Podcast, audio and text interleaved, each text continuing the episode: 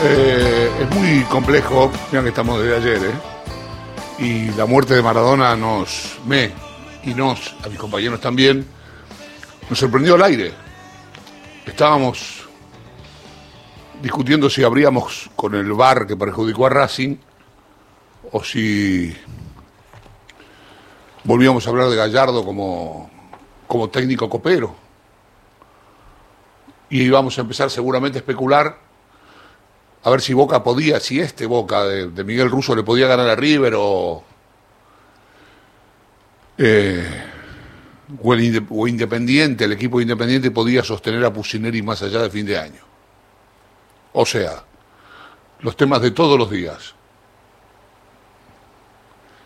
Eh, muchas veces eh, Maradona caminó hasta el borde de la, de la muerte, pero siempre volvió para atrás. Alguien le dijo que volviera para atrás. Alguien o algo lo mandó para atrás. Diego jugó mucho con su salud, pero la verdad es que, más allá de eso, yo, este, eh, lo que me ha pasado es lo que me pasa siempre. Lo que pasa es que estamos en la- en la- a la hora de la, a la hora del juicio final, la hora de la, de la despedida. Despedida que es por un rato. Eh, yo hace más o menos dos meses que tengo mi teléfono como, como fondo de pantalla a Maradona con, con unos superhéroes, un dibujo que me encantó, un dibujo italiano. Maradona es parte de mi vida y la de muchos. Recién me encontré con alguien, un trabajador, un empleado. Hola, ¿qué tal? Buen día. Qué tristeza, ¿no? Y no pudo terminar de hablarme, se puso a llorar. No había manera, no hay manera de hablar con alguien sin que ese alguien en algún momento se quiebre. Porque Maradona es eso. Yo recién venía escuchando el programa de radio, no podía creer. Este, yo no creo en nada. Los hijos, los contactos con la barra. Eh, nosotros somos periodistas y, es cierto que tenemos que mantener cierta distancia. Con Maradona no. Maradona es Gardel, Maradona es Evita, Maradona es Perón, Maradona es Charlie García. Lo que pasa es que tenemos un nivel de desconocimiento de los ídolos populares, tenemos una falta de empatía en muchos aspectos y en muchos sectores con los ídolos populares, que justamente su condición de populares es lo que nos espanta. Diego fue a ver a Maduro, qué barbaridad. Eh, yo podría decir lo mismo cuando vos fuiste a una plaza en medio de la pandemia. Yo puedo no estar de acuerdo con lo que Diego se mueva políticamente, pero tengo que respetarlo, porque los ídolos populares, Maradona en este caso, en general son populares, porque son como nosotros. Hay algo que, que siempre digo, lo charlé alguna vez con algún colega español, es el argentino promedio, el argentino clase media, el argentino aspiracional, quiere ser como Messi, pero es como Maradona. Y yo estoy orgulloso de ser como Maradona. Estoy orgulloso que seamos de, como Maradona. Esto va contra Messi de ninguna manera. ¿Maradona es contradictorio? Sí, nosotros también. Un día votamos una cosa, otro día votamos otra. Un día decimos una cosa, por ahí otro día decimos lo contrario. Maradona es eh, ge- gesticula, grita, este, es ampuloso. Sí, nosotros también. Es una característica de todos nosotros. Y así podría seguir enumerando. Sumémosle que cuando a mí a veces me dicen los argentinos descendemos de los italianos, yo les, los corregiría, de, sí, de los italianos del sur. Uno llega a Nápoli y parece que llega a Buenos Aires, parece que llega, no sé, al conurbano, griterío, la gente que maneja se putea de auto a auto. Maradona cayó en un lugar, el otro día lo decía ayer un compañero italiano, Vito de Palma. Lo único que le faltó a Maradona fue haber nacido en Nápoles, pues parecía que había nacido en Nápoles. Eh, pero hay una parte que conocemos, dice usted, de los periodistas deportivos, con Maradona, sí, nosotros, sobre todo los de mi generación. Eh, en 1983, Diego jugaba en Barcelona. Estamos hablando de una época sin, sin fair play, como ahora. Ahora, por dos patadas que le pegaron a Maradona, Messi se las pegan a Messi y, el equipo termina con siete antes de, terminar el primer tiempo.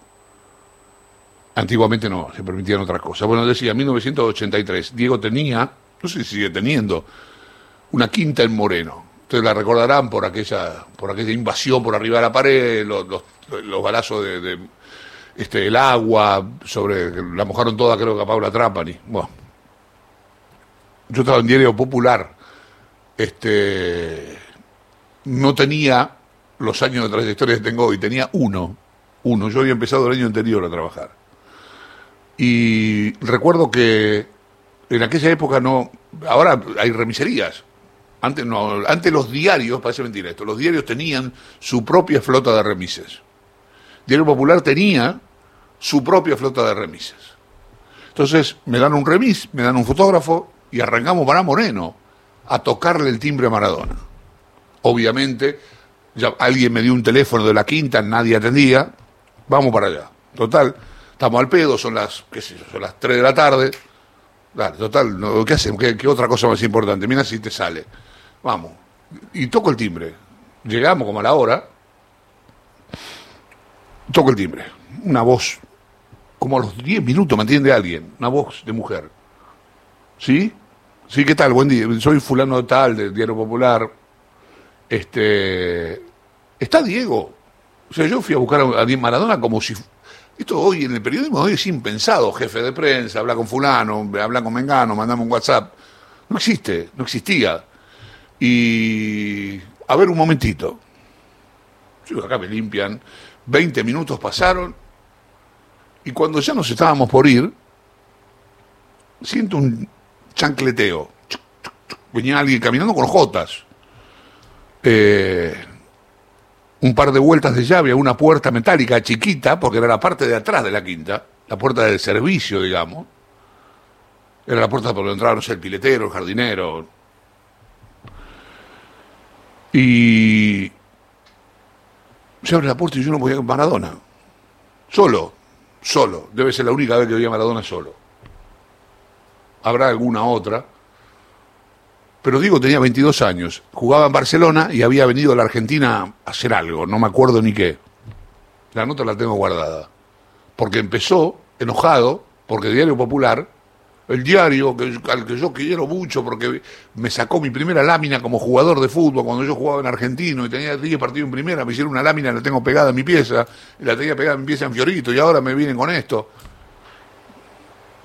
Maradona no sabía ni quién era yo, obviamente yo sabía quién era él, pero así arrancamos. Y así arranca la nota que hice. Porque después seguimos hablando, y terminamos hablando de Barcelona, de, qué sé yo, estaba, creo que, yo no me acuerdo si se había, ya había pasado lo de Goicochea, si le habían roto el tobillo o no.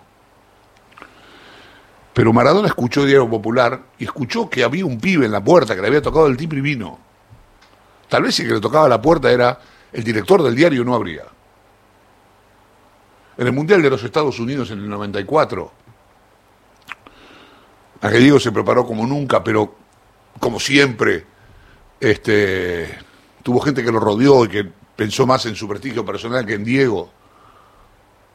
Eh, nosotros, a la prensa la atendían, no me acuerdo si día por medio, cada dos días, una cosa así, pero la cuestión es que yo tenía que salir al aire todos los días en Radio Continental y teníamos que tener algo grabado algo en el grabador, no puede ser. Entonces, me digo, este, hacíamos las notas, pero obviamente había que tener cosas de Maradona. Y Diego se arrimaba al libustro, a un libustro que había en el Babson College, que era un, un, colegio maravilloso que había en Boston, que era donde estaba la selección argentina, y se acercaba un libustro sabía que ahí íbamos a estar dos o tres, tampoco los medios eran tan difundidos, ahí ya había teléfonos celulares y, y nos daba una nota. A ver, muchachos, buena. Hola, Diego, ¿qué tal? A ver, vengan, arrímense, vamos a hacer una, una para todos porque si no este, me tengo que volver para adentro porque si no me van a matar. Maradona. Este, hicimos la, la nota, nos decía como todo tres pavadas para que Che, tengo a Diego. Bueno, hola, ¿qué tal? Sí, Maradona trabajó hoy y dijo, pac, y teníamos la nota, él nos dejaba tranquilos. Y así funcionaba siempre. Así, era capaz de dejar plantado, no sé, a, un periodista de, grosso, que está todo el día en televisión y ganan fortuna, pero por ahí le daba la nota a un estudiante de periodismo. Un pibito que venía, con el que lo venía con, una ropa más o menos que era la que podía comprar, que venía con un grabadorcito, qué sé yo, le daba la nota a ese. Maradona siempre fue igual. Ustedes proyecten esto en lo que Diego es, en lo, en lo que Diego dice, en lo que Diego hace.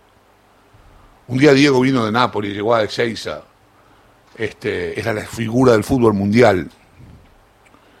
Eh, y se le acercó a alguien, un periodista chiquito, era la, eran los primeros, los primeros tiempos de los habían empezado a proliferar los barrios privados, los countries. Pero se le acerca un pibe y le dice, este, no, se dijo, no sé si era el tipo, no sé si era de, de un programa espectáculo, le dijo, te vas a quedar en un barrio privado. Entonces Diego lo mira y dice, yo nací en un barrio privado. El pibe se quedó, el pibe se acordó de la calle Zamor, de la casa donde vivían todos juntos en el, Villa Fiorito. Le dijo, yo nací en un barrio privado, privado de gas, privado de luz, privado de agua, privado de asfalto. Y el pibe se lo quedó mirando. Este, porque era una de las salidas geniales de Diego, hasta el último día de su vida. Yo, eh, la última vez que lo vi fue en febrero de este año, el día que fue a la, a la cancha de Huracán a, dirigir a gimnasia contra Huracán.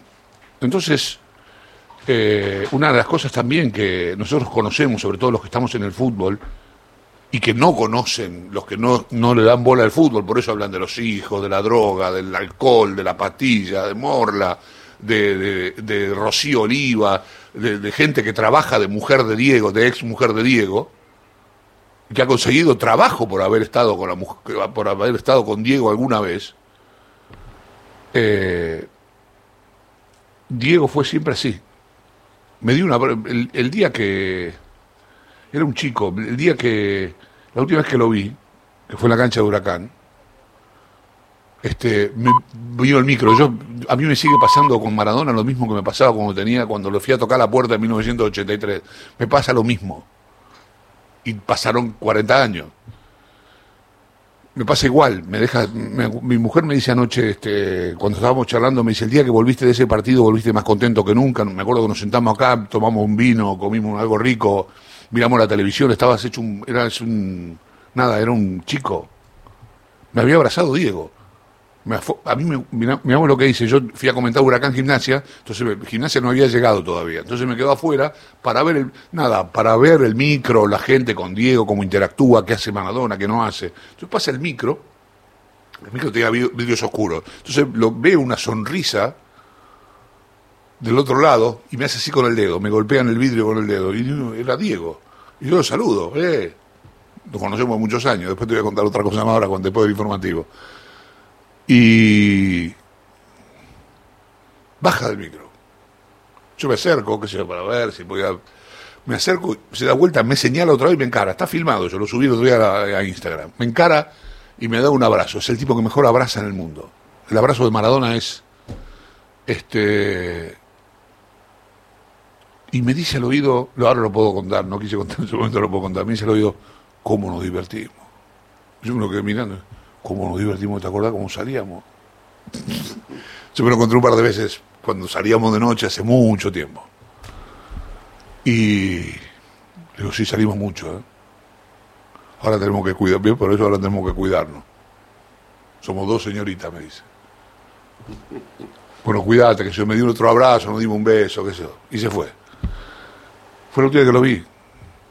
Este y cuando estábamos adentro hicimos una nota y mi compañero Federico Bueno, que ayer fue el que dio la noticia de la muerte en ESPN, este, le dice, Diego, este, ¿te gusta? dice, me encanta la cancha huracán, dice Diego. Y, después te voy a contar por qué le gustaba la cancha huracán. Es decir, 32 tiene que ir informativo, dale. Estábamos en la cancha de huracán, decía. Y Fede Bueno que lo siguió este último tramo, siendo técnico de gimnasia Fede vive en, en La Plata. Eh, ¿cómo, ¿Cómo estás, Diego? Mira qué homenaje. Había estado Brindisi, Huracán. Bueno.